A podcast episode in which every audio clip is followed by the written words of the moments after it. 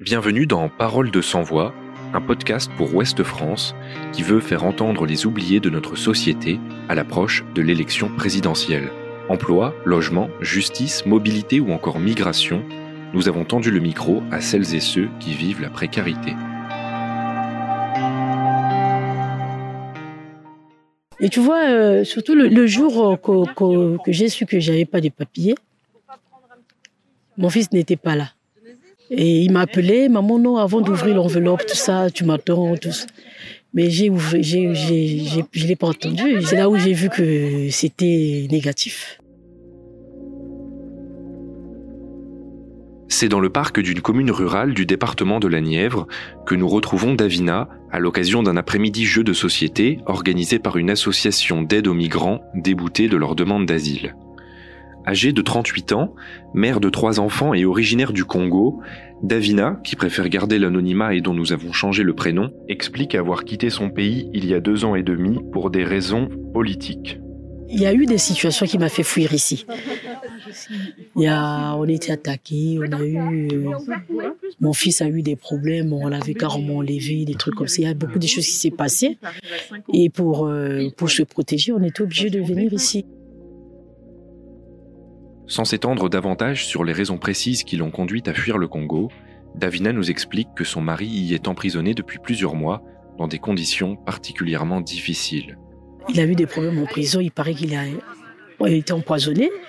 Il s'est retrouvé à l'hôpital, on m'a envoyé juste des photos, tout ça, et puis après, bon, la suite, je ne sais pas encore.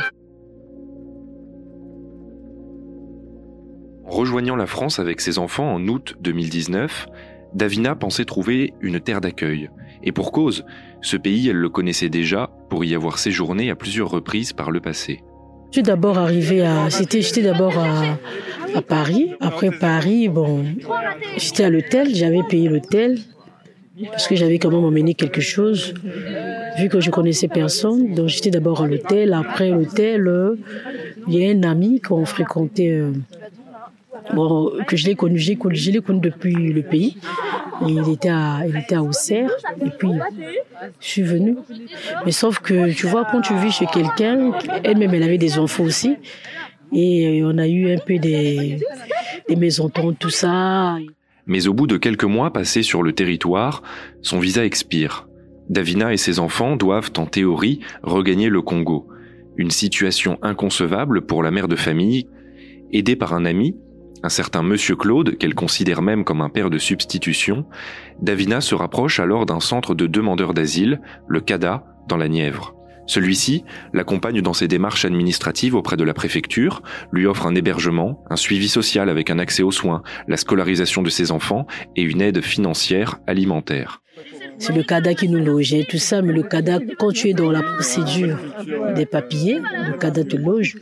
Mais après, quand quand tu n'as pas des papiers, ça dépend, ça peut marcher ou bien ça peut pas marcher. Si ça marche, ça veut dire que tu libères pour aller chercher un autre appartement vu que tu as des papiers. Mais quand ça ne marche pas, le cadre te libère. Hein. Et puis c'est là où je... c'est devient compliqué. La situation dure de longs mois et même deux années. Une période de doute pendant laquelle la petite famille prie sans cesse. Et finalement, en août 2021, le coup près tombe. La préfecture refuse leur demande d'asile. Et tu vois, euh, surtout le, jour que, j'ai su que j'avais pas de papiers, mon fils n'était pas là. On attendait les résultats. Et il m'a appelé, maman, non, avant d'ouvrir l'enveloppe, tout ça, tu m'attends, tout ça. Mais j'ai j'ai, je ne l'ai pas entendu, je l'ai fait. Et c'est là où j'ai vu que c'était négatif. Et j'ai commencé à pleurer devant ma fille, j'ai commencé à pleurer, pleurer, pleurer. J'étais dans ma chambre. Quand j'ai vu mon fils, quand il est rentré, c'est sa soeur qui l'a ouvert la porte. Et sa soeur dit, maman pleure, on n'a pas pu avoir les, les papiers, tout ça. Et lui, il est venu dans ma chambre, oh maman, tu pleures pour ça? Non. Il se dit, bon, euh, je suis en sécurité, bon, ça me va. Et moi, ça m'avait vraiment choqué. Ça m'avait, ça m'avait, je m'attendais pas. Parce que quand je pleurais, en même temps, je m'inquiétais surtout pour lui. Parce que lui, il comprend des choses, il est grand, il comprend des choses. Donc, quand lui me parlait comme ça, moi, ça m'a rassuré, quoi. Aux yeux de l'État, Davina et ses enfants sont des étrangers en situation irrégulière. Depuis plusieurs mois, ils sont pris en charge par une association nivernaise qui vient en aide aux migrants dans leur situation. Des bénévoles lui ont d'ailleurs prêté un logement, un petit appartement dans une commune rurale située à mi-chemin entre Nevers et Auxerre. Si la jeune femme ne peut pas travailler, ses enfants, eux, continuent d'aller à l'école et d'entretenir de bonnes relations avec leurs camarades. Alors, en dépit de tout, Davina garde le sourire et d'une certaine manière l'espoir que la situation s'arrange. Bon, pour le moment, ça va, hein, ça va, mes enfants vont à l'école. Euh, il fait, ils, sont bien entourés, bon, ils ont des amis, ils créent des relations, bon, ça me suffit, hein. Bon, moi, personnellement, oh, je peux dire qu'au début, c'était un peu compliqué. On m'a conseillé même un psychologue. J'étais suivie par un psychologue pendant, un certain moment. Bon, après, au fur et à mesure, quand tu sais que le temps passe, bon, tu es obligé de, de te forcer, au fait. Oui, de te, forcer d'être courageuse pour, tes enfants. Tu sais, quand on est seul, on se dit, bon, quand tu as des enfants, tu dois être forte pour eux. Tu dois être forte. Surtout ici, là, quand tu es dans la, dans la tristesse trop, il paraît qu'on peut te retirer les enfants. Moi, je veux pas qu'on retire mes enfants. À la campagne, les journées de Davina se suivent et se ressemblent inlassablement. Elle passe le plus clair de son temps dans le petit appartement qui n'est en vérité qu'une grande chambre au salon, selon ses propres mots. La jeune femme, qui malgré son apparente joie de vivre et le sourire qu'elle affiche en permanence, souffre de cette vie précaire. D'abord, je, suis travailleuse, mais j'ai pas cette opportunité de travailler. C'est ce qui est bizarre, au fait. Si au moins on vous donnait la possibilité, tu peux travailler même si tu n'as pas de papiers on allait vivre notre, notre vie tranquillement.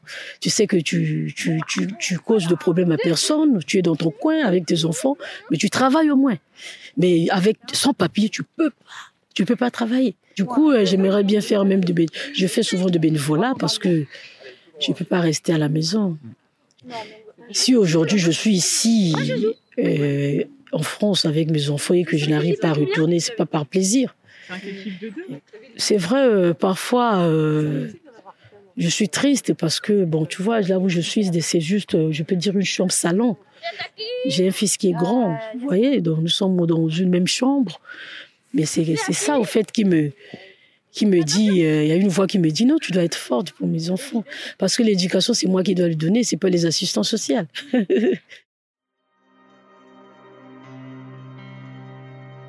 Ce podcast a été réalisé en partenariat avec le CFPJ. L'opération Parole de sans voix est une initiative de l'association Georges Ourdin. Retrouvez ce podcast sur le site de Ouest France et sur les plateformes d'écoute.